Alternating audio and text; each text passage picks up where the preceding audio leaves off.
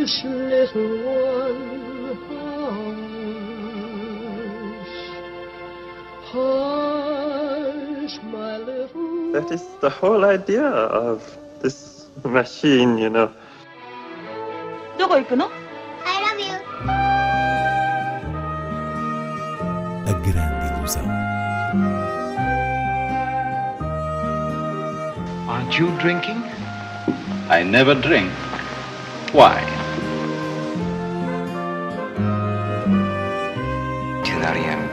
Hiroshima. J'ai tout vu, tout.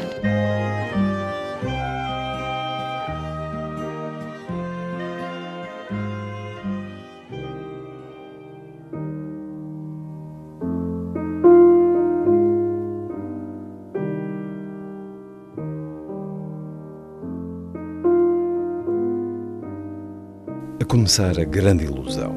O documentário Fireball Visitantes de Mundos Sombrios, de Werner Herzog e Clive Oppenheimer. Está disponível na plataforma de streaming Apple TV. E Inês Lourenço será mais do que uma curiosidade sobre meteoritos. Qualquer documentário de Werner Herzog vem imbuído de um interesse tão genuíno pelos seus próprios temas e pelas pessoas implicadas neles que nunca se esgota na ideia da mera curiosidade, embora por outro lado, esta seja o motor do cineasta alemão, é, é esse entranhado espírito de curiosidade que o move. No caso de Fireball, Visitantes de Mundos Sombrios, estamos perante uma pesquisa, enfim, à volta de meteoritos, asteroides, pó cósmico e a forma como tudo isto se liga à existência humana e tem não só impacto na paisagem terrestre, como na expressão cultural. Aqui, a assinatura partilhada com o vulcanologista Clive Oppenheimer, na verdade, só se justifica porque é ele quem faz as entrevistas informais aos especialistas que Herzog vai filmando. Ele próprio, o homem atrás da câmara. De resto, uma presença que se faz sentir, inclusive, pela narração inconfundível do realizador no seu inglês de sotaque alemão, com um tom que mistura fascínio e ironia. É um documentário que vai do México à Antártida, passa pela Austrália, Índia, Noruega, França, Itália e outros lugares remotos, num circuito entre o discurso científico, imaginário ancestral, a religião e a fantasia humana. De facto, um dos aspectos que importa sublinhar é o entusiasmo dos entrevistados, entre os quais eh, podemos encontrar um padre no Observatório do Vaticano ou um músico de jazz norueguês que, por puro amadorismo, se dedica ao estudo de micrometeoritos, ou seja, é nestes apaixonados que Herzog se revê e é através deles e de imagens deslumbrantes que nos fala da beleza, da transcendência e do perigo inerente à relação entre a Terra e o cosmos. Portanto, Fireball, Visitantes de Mundos Sombrios, para ver na Apple TV Plus. Throughout history, meteorites have captivated human imagination.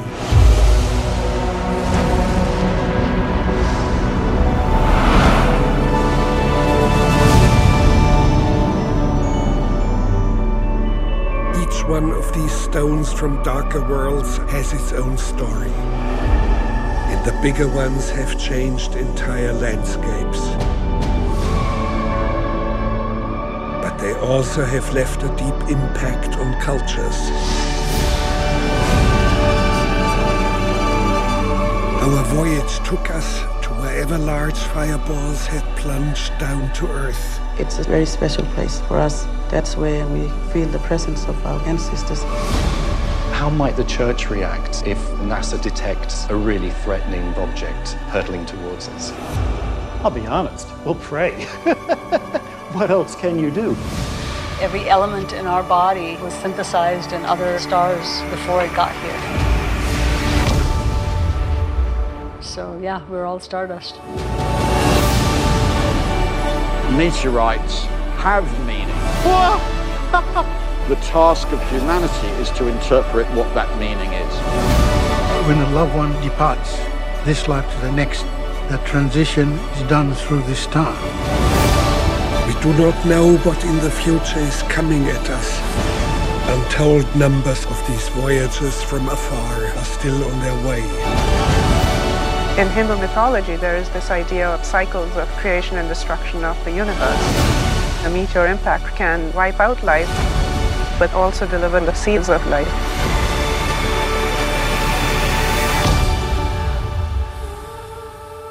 Vamos a outras propostas de cinema. A quarentena cinéfila online da Medeia Filmes continua a disponibilizar gratuitamente algumas raridades e a partir desta quinta-feira até segunda ao meio-dia a proposta é Asas, de Larisa Shepitko, nome feminino do cinema soviético dos anos 60-70, que neste belíssimo filme de altos voos retrata uma mulher, antiga piloto de caças, que, eh, décadas após a Segunda Guerra Mundial, como diretora de uma escola, vive desajustada do presente e refugia-se na memória de voos no seu pequeno avião, como que à procura de emoções fortes é um dos títulos essenciais da curta obra de Shepitko que vale muito a pena descobrir e depois deste, o site da Medeia disponibiliza O Território, do chileno Raul Ruiz, filme de 1981 produzido por Paulo Branco e rodado na Serra de Sintra. Na televisão, há dose dupla de magia do estúdio Ghibli na RTP2. No sábado, um clássico da animação de Hayao Miyazaki, Kiki, a aprendiz de feiticeira, e no domingo, O Reino dos Gatos, de Hiroyuki Morita. Por sua vez, na RTP Memória, domingo é dia de Agnès Varda, com Os Respigadores e a Respigadora, ao início da tarde, e Sem Eira nem Beira, à noite. O primeiro, um documentário, o segundo, uma ficção com a jovem Sandrine Bonner, ambos filmes que espelham o humanismo de Varda e o seu olhar irrequieto sobre a sociedade francesa.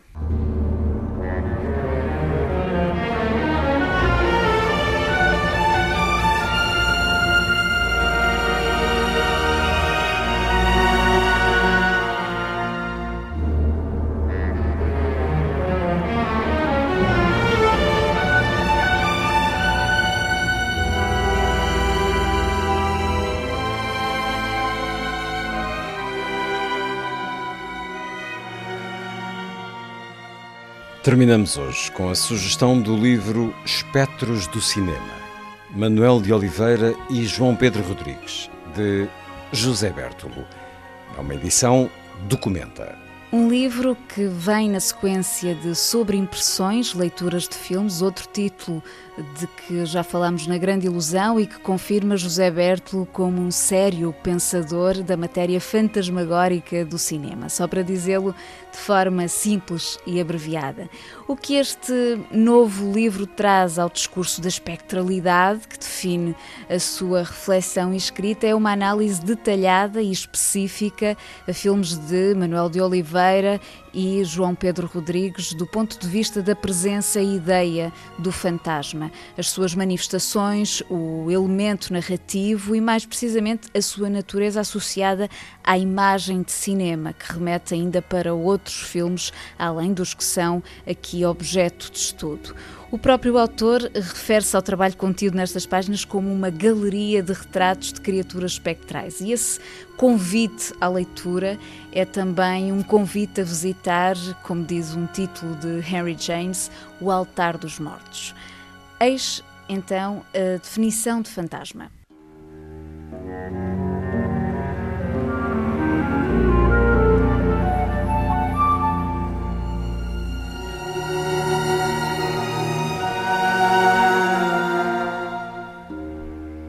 Conceito de fantasma afigura-se particularmente adequado para equacionar o cinema, uma vez que esta é uma figura que, tal como o cinema, parece situar-se em diversos limiares.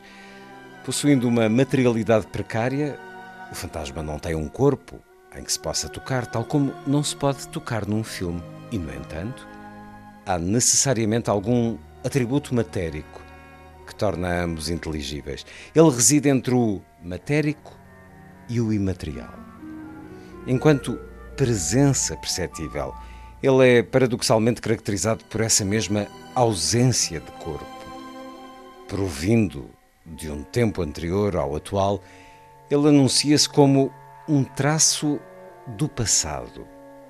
Derrida fala de traços de fantasmas, que, no entanto, se instala problematicamente no presente. É desprovido de vida, mas a sua condição de morto é negada pela manifestação da sua existência entre os vivos, o facto de ser visto ou sentido. Não tem vida, mas é animado. Na sua materialidade ténue, situa-se no limite que une o visível e o invisível. Para ilustrar este certo de espectros do cinema de José Bertolo, escolho a cena de um grande clássico referido também na análise do livro, O Fantasma Apaixonado, de Joseph Mankiewicz, em que Gene Tierney, com uma vela acesa na penumbra da noite, se depara com a presença do fantasma da casa, interpretado por Rex Harrison. Ela aproxima-se com a luz da vela e diz que só queria certificar-se de que ele está mesmo ali. Ao que ele responde que não só está, como continuará a estar quando ela se for embora. Mas, como se sabe, Mrs. Muir não tenciona ir-se embora, mesmo que o fantasma do capitão insista que aquela não é a sua casa.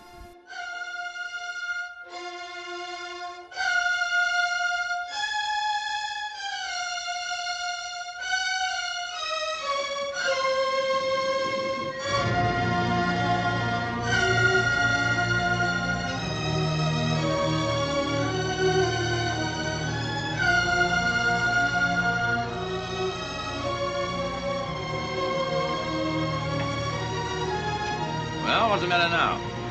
I just wanted to see if you were really there. Of course I'm really here. And I'll still be here when you've packed up and gone. But I'm not going. The house suits me perfect. My dear woman, it's not your house. Hush, little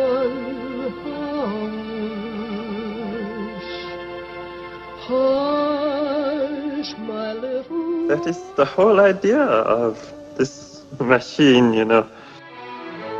どこ行くの I love you. A grande ilusão. Aren't you drinking? I never drink. Why? Tu n'as rien vu à Hiroshima. J'ai tout vu. Tout.